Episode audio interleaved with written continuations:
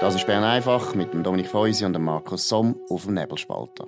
Der Podcast wird gesponsert von Swiss Life, ihrer Partnerin für ein selbstbestimmtes Leben.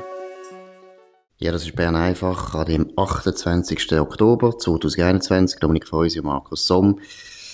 Ja, wir haben noch einmal das Jahrbuch zur Qualität der Medien, wo uns natürlich betrifft, noch einmal genauer angeschaut. Besser gesagt, du, Dominik, hast, hast es angeschaut. Was sind deine wichtigsten Erkenntnisse? Ja, es sind eben 160 Seiten, das sogenannte ähm, Jahrbuch Medienqualität. Ähm, kommt jedes Jahr raus. Kurt Imhoff hat das ins Leben gerufen. Ich weiß gar nicht, ist schon ziemlich lang her. Jetzt macht es der Mark Isenecker. Ähm, wenn man es liest, ist vor allem interessant der Vergleich zwischen der Medienmitteilung und dem, was tatsächlich drin steht. Der Titel von der Medienmitteilung ist Steigende Bedeutung des Journalismus in Zeiten von Desinformation. Und dann folgen so die Hauptbefunde. Es fängt an, 49 Prozent von 1200 Online-Befragten schätzt Desinformation als äh, großes bis sehr großes Problem ein, oder? Und das dient dann Mark Isenecker später dazu, dass er kann sagen, es braucht dringend eben Medienförderung, also die Mediensubvention. Was er nicht schreibt, eben was erst dann in der, wenn man das Jahrbuch selber, die 160 Seiten ist, äh, liest, dass äh, 51 Prozent anderer Meinung sind und sagen, das ist kein Problem, oder? Aber das lässt er einfach weg in der Medienmitteilung und es ist auch nie gekommen bei, bei, der SR, bei SRF oder bei anderen Medien, wo das besprochen haben, oder? Das, das, äh, also er macht, er macht, er macht eigentlich genau das, was eben die schlechten Medien machen, indem dass sie Schlagzeilen ein bisschen zuspitzen und das führt ja dann häufig eben genau zu dieser Desinformation, wo gewisse Leute jetzt beklagen. Das ist so, das ist so. Und dann, äh, zweiter Hauptbefund, er lobt die Medien. Sie haben vor allem in der zweiten Welle äh, von Corona, also vor einem Jahr bis dann im Frühling, ähm, haben sie einen guten Job gemacht. Sie haben ähm, wenig Panikmache gemacht, sondern sachlich berichtet. Einzig die Vielfalt der Expertinnen und Experten bleibt in der zweiten Pandemiewelle jedoch stark eingeschränkt. So dominieren weiterhin Stimmen aus der Medizin, Virologie und Epidemiologie obwohl fast alle gesellschaftlichen Bereiche von der Pandemie betroffen sind. Also der Herr Isenecker findet, wir haben in einer gesundheitspolitischen Krise mit einem medizinischen Virus zu viele Mediziner, Virologinnen und Epidemiologinnen befragt und eben nicht Soziologen wie der Herr ähm, Isenecker. Aber ich glaube eben, das, das Verrückte ist, und du schreibst jetzt auch noch einen Artikel über das im Nebelspalt, das Verrückte ist auf Grundlage von was eigentlich genau. kommt er zum Befund, dass die Medien so einen schaurig guten Job gemacht haben. Das ist, das ist ganz interessant, oder? Also, er leitet immerhin offen, denn im, im grossen Jahrbuch, dass insgesamt 117.900 Artikel oder Beiträge zu Corona erschienen sind, also wo Corona im Titel oder im Untertitel vorkommt. Und von denen hat er äh, exakt 2786 untersucht oder untersuchen lassen. Das sind 2,4 Prozent. Oder? Also gut, also mit so einem kleinen Sample kommt er doch zu einem relativ äh, ja, wie soll ich sagen, selbstbewusster Befund. Ja, also er hat mir jetzt gerade noch ein Mail gemacht, also das sei alles überhaupt kein Problem, äh, sondern das sei super wissenschaftlich. Item. Und was hat er gemacht, was, also was ist gemacht worden mit diesen 2786? Vier Codierer, Doppelpunkt innen, haben die Artikel angeschaut und haben dann verschiedene Kodierungen vorgenommen. Also eben zum Beispiel, ob sie behördenkritisch sind oder nicht, ob sie sachlich sind, ob verschiedene äh, Stimmen zu Wort kommen, eben ob man eine Virologin oder ob man einen Sozialwissenschaftler wie der Herr Isenecker befragt hat oder nicht, oder? Und so weiter. Ähm, und äh, muss ich also wirklich vorstellen, vier Personen äh, sozusagen beurteilen, wie die Qualität ist.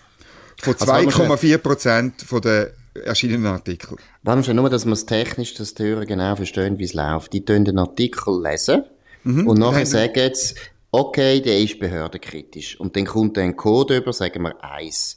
Und nachher, mhm. wenn es ein anderer Artikel dort steht, das ist nicht behördenkritisch, das ist der Code 2. Und mhm. das tut man dann in den Computer füttern und so kann man dann sagen, eben, im Prinzip, die Medien sind behördenkritisch gewesen oder nicht.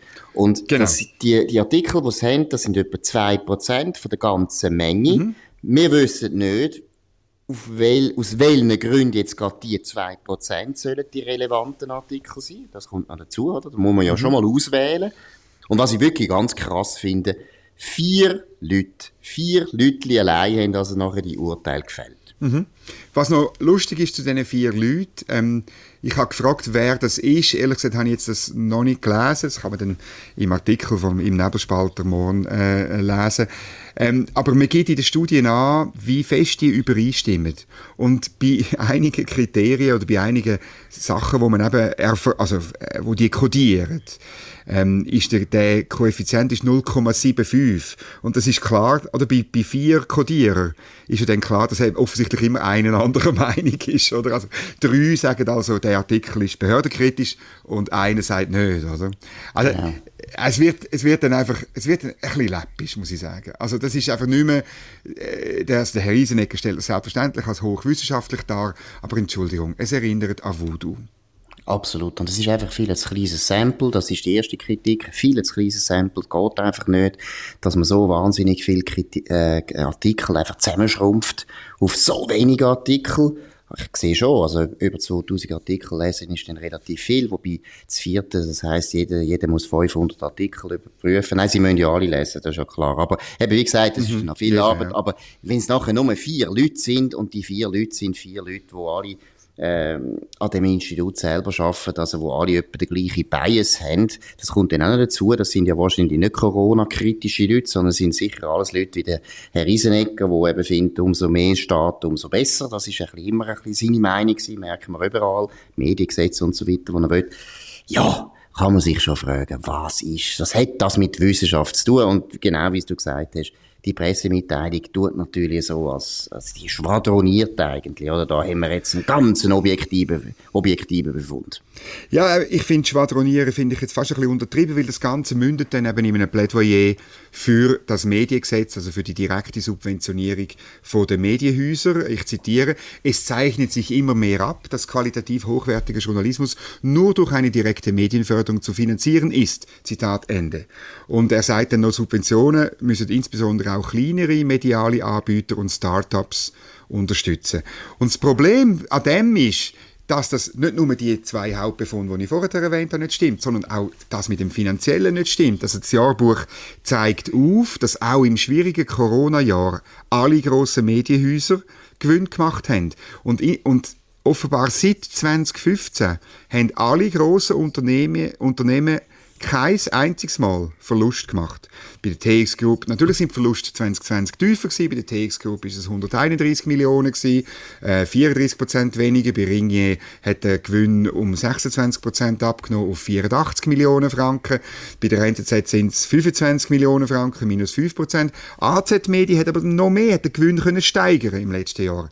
Und das gipfelt dann im Satz, im Jahrbuch, eben nicht in der Medienmitteilung, ich zitiere, die Krise im Medienbereich ist somit momentan vor allem eine Krise des Journalismus und nicht eine Krise der Medienunternehmen. Und mhm. trotzdem sagt Herr Isenecker, dass genau die Medienunternehmen Subventionen sollen bekommen. Absolut absurd, oder? Absolut absurd. Er sagt selber eben, finanziell haben sie eigentlich kein Problem, die Unternehmen laufen gut und trotzdem schreibt er eine Krise herbei, damit er das Gesetz rechtfertigen kann. Und jetzt kommt aber das Beste. Gleichzeitig lobt er ja die Medien. Er hat ja gesagt, es sei irrsinnig gewesen, also die Leistung im letzten Jahr, trotz Schwierigkeiten auf dem Werbemarkt, wo sich aber nicht niedergeschlagen hat, die negativen äh, Ergebnisse bei diesen Unternehmen. Trotzdem allem haben sie ja gleich eine gute Leistung gebracht. Also ich weiß genau. nicht, wie der Mensch irgendwo seinen Kopf noch zusammenbringt. Also das sind ein Widerspruch nach dem anderen. Aber es ist natürlich klar, es sind zwei Seelen in seiner Brust. Erstens wird er als absolut loyaler Staatsangestellter, und das ist er, er ist ein extremer Etatist. Ich habe den schon ein paar Mal erlebt, der glaubt an den Staat, bis der Staat nicht mehr da ist. Aber wie gesagt, er wird natürlich die Medien jetzt loben, weil die meisten Medien, wie wir wissen, sind relativ unkritisch gegenüber den Behörden, haben eigentlich gemacht, was der Staat will. Das findet Isenegger gut, also wird es gelobt. Gleichzeitig will er das Mediengesetz und dort muss er halt dann irgendwo, ich weiß nicht, wie er das eben will begründen es geht eigentlich gar nicht mehr. Ja, das ist so. Und noch eine letzte lustige, ähm, ähm, lustige Hinweis. Ähm, die Medienmitteilung schreibt auch noch, dass die direkte Medienförderung in der Schweiz eine hohe Akzeptanz hat. Und das ist so, also er bringt eine Studie, wo verschiedene Länder, in das in verschiedenen Ländern befragt hat. Und es ist in der Schweiz 37 Prozent der Befragten, die sich für solche Subventionen aussprechen. Allerdings nur, wenn man sie fragt, wenn diese, also die Medienhäuser, in finanzielle Schieflage geraten, was ja auch bei der Schweiz nicht der Fall ist, weil alle Gewinn schreiben. Aber nur dann kommt man auf 37 Prozent. Was er aber wieder nicht schreibt, oder? Und das ist wieder, also es ist einfach schlechter, ist schlechter Journalismus im Endeffekt, dass auch exakt genau gleich viel, nämlich ebenfalls 37 Prozent gegen solche Subventionen sind. Und, und das, schnell, dass ich das noch richtig habe. Sie haben da gefragt, Sie haben gefragt, indirekte Presseförderung, oder? Die sagen relativ, ah, einfach direkt. Nein, ist, das ist ja auch nicht. Wir, haben ja, wir haben ja bisher eigentlich gar keine Presseförderung gehabt. Es ist genau. immer indirekte, und die indirekte Presseförderung hat gesagt, geheissen, dass man den Staatsbetrieb Post dazu zwingt, Tarif zu senken für die Medien. Und zwar sind das, ich muss das noch einmal betonen, es sind Fantasietarife, wo die Post jahrelang, wir sind jetzt noch, die Medien sind jetzt noch in einem Prozess begriffen mit der Post, nie offengelegt hat, wie sie eigentlich die Zahlen überhaupt ausrechnet. Es besteht ein sehr dringender Verdacht, dass wir eigentlich mehr Medien früher, also ich rede jetzt von den Printtiteln, haben eigentlich immer die Grundversorgung von der Post subventioniert, wie letztlich quersubventioniert, weil letztlich die Zeitungen sind wahnsinnig wichtig als Massenprodukt und deshalb haben die die ganze Grundversorgung so können im Prinzip stützen. Aber wie gesagt, ich glaube, die meisten Leute sind sich dessen nicht bewusst, was nein, eigentlich Presseförderung früher noch geheissen hat bei dieser Befragung, also ich, äh, wenn ich es richtig im Kopf habe, das Reuters International hat das in verschiedenen Ländern gemacht. Das ist also nicht der Herr Riesenecker, der das gefragt hat. Und er hat einfach gefragt, sind ihr für äh, Mediensubventionen, wenn die Medienhäuser in eine finanzielle Schieflage geraten? Also eben mit dieser Bedingung, mit dieser Bedingung. Und in der Schweiz sind 37 dafür, das ist im Vergleich zu anderen mhm. Ländern viel. Aber es sind auch 37 dagegen. Und eben mhm. mit dieser Bedingung, die ja in der mhm. Schweiz gar nicht erfüllt ist. Genau. Und also es ist im Prinzip die Frage, sind ihr für einen Regenschirm, wenn es regnet? Und dann sagen genau. erstaunlicherweise viele Leute, ja, wir sind für den Regenschirm, ja. ja. Und er bringt dann das und sagt eben, ja, ganz toll, oder, ähm, äh, die, die, das zeigt ja, dass ich richtig bin, oder, so kommt er dann. Das ist einfach, oder, und, und, und auch da, oder, er macht wirklich, er, er macht ganzes, ich finde es ein übles Spiel eigentlich, wenn Journalistinnen und Journalisten, die am Montag, wo das rausgekommen ist, darüber berichtet haben, haben nicht Zeit gehabt, die 160 Seiten zu lesen. Die haben die Medienmitteilung gelesen ähm, maximal. Und de dementsprechend die Berichterstattung gewesen, oder? Am, am Montag. Absolut. Und, und das ist einfach, ich finde einfach, was wir jetzt endlich brauchen, sind Codierer, Qualitätsprüfer von den Qualitätsprüfer. Genau. Und ich meine, grundsätzlich muss man einfach schon das in Frage stellen. Die Qualität von Medien zu prüfen ist so etwas Schwieriges und es ist natürlich die politische Haltung wahnsinnig wichtig. Natürlich. Ich, ich finde, ich schaue doch einen, einen, Artikel viel kritischer an, wenn die Grundlinie von dieser Zeitung mir nicht passt. Und das gilt genauso für die Wissenschaftler. Und von dem her hat mich schon immer gestört, schon unter dem Kurt Imhof, wie pseudowissenschaftlich die auftreten sind und, und vorgehen haben. Sie dürfen etwas ausmessen. Sie haben ja immer sehr mhm. gern solche Begriffe gebraucht, die äh, so naturwissenschaftlich klingen. Sie dürfen ausmessen, was genau. da gelaufen ist. Und dabei geht es nicht um Ausmessen, es geht darum, dass linke, linke Professoren den Daumen auf oder runter, je nachdem, ob das mhm. Medium brav in ihre Richtung schreibt oder nicht. Und dank einem Gastbeitrag von Martin Breitenstein auf nebelspalter.ch wissen wir, dass eigentlich das Mediengesetz wie die nächste Geländekammer ist, ähm, wo, also, wo aber ein, äh, ein Strand und ein Liegestuhl äh, für die Kodierer und für den Mark Isenecker parat hat. Dort können sie dann das offizielle Medienbeurteilungsinstitut äh, werden. Schon jetzt im Übrigen ist das Jahrbuch mitfinanziert vom Bundesamt für Kommunikation. Was also, zumutig ist, oder? Dass Steuerzahler jetzt das genau. müssen zahlen, wo im Prinzip nur gesagt wird, äh, Medien sind gut, wenn sie sehr behördenfreundlich äh, berichten, ist es schon ein starkes Stück. Ja. Ein anderes starkes Stück, ähm, finde ich, äh, ist eine Rede von Alain Berset. Er hat die gehalten vor zehn Tagen bereits am Schweizerischen Institut für Russlandsforschung in Zürich.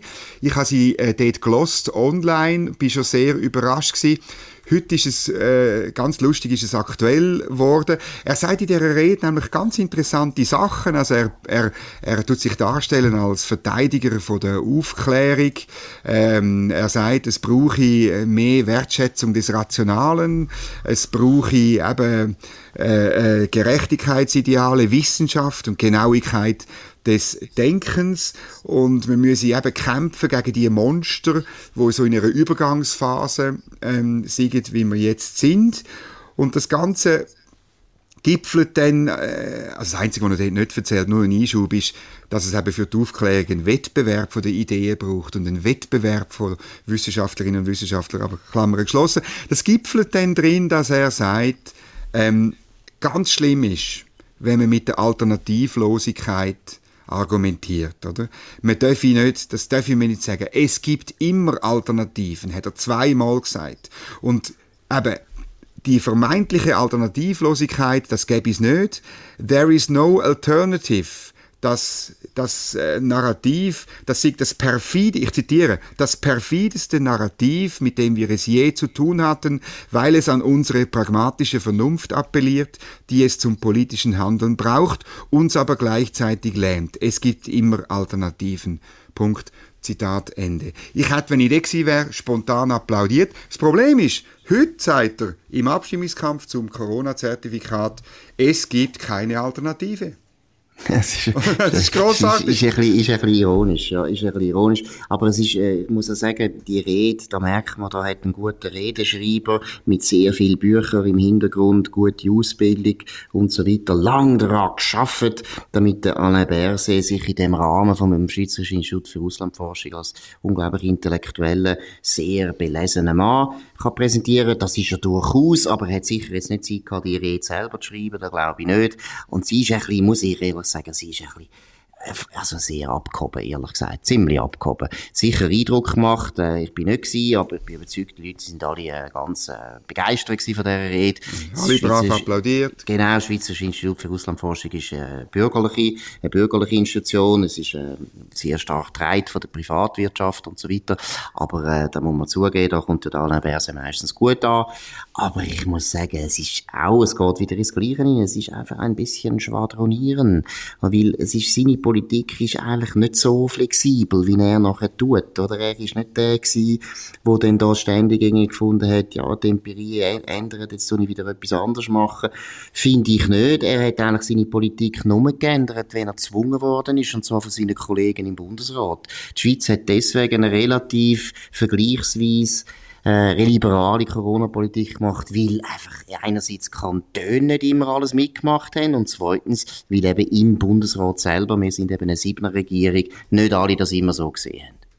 Ja, das ist ein bisschen so. Und eben, ich, ich habe wirklich den Widerspruch, oder, von dieser Rede und dem, was er tatsächlich im politischen Alltag macht, oder der, ja, da werde ich jetzt wieder mal ein bisschen Bibelzitat muss ich bringen, oder? An ihren Handlungen werdet ihr sie erkennen. Und nicht an dem, was sie sagen. Ja, es ist ein bisschen wie beim Mark Giesenegger, oder? Was, genau. die, was die Linken wirklich gut können, ist einfach, sie wissen jetzt langsam, wie sie ihre Botschaften so verpacken, dass die Bürgerlichen das Gefühl haben, ja, das ist noch ganz vernünftig und pragmatisch. Ja, pragmatisch, oder? Und dabei, wenn man nachher ein Kleingedruckte anschaut, ist das einfach die alte, linke, etatistische Politik, wo eigentlich in der Schweiz immer eine Minderheitsveranstaltung war, aber jetzt leider doch ein sehr starkes Gewicht bekommen hat. Gut, das war Bern einfach vom 28. Oktober 2021. Danke für die Aufmerksamkeit. Dominik Feusi und Markus Somm. Könnt uns abonnieren auf nebelspalter.ch und wir wünschen einen schönen Abend. Das war Bern einfach mit dem Dominik Feusi und dem Markus Somm auf dem Nebelspalter. Der Podcast wird gesponsert von Swiss Life, ihrer Partnerin für ein selbstbestimmtes Leben. Den Podcast könnt ihr auf nebelspalter.ch abladen und auf allen gängigen Plattformen wie Spotify oder Apple Podcast und so weiter.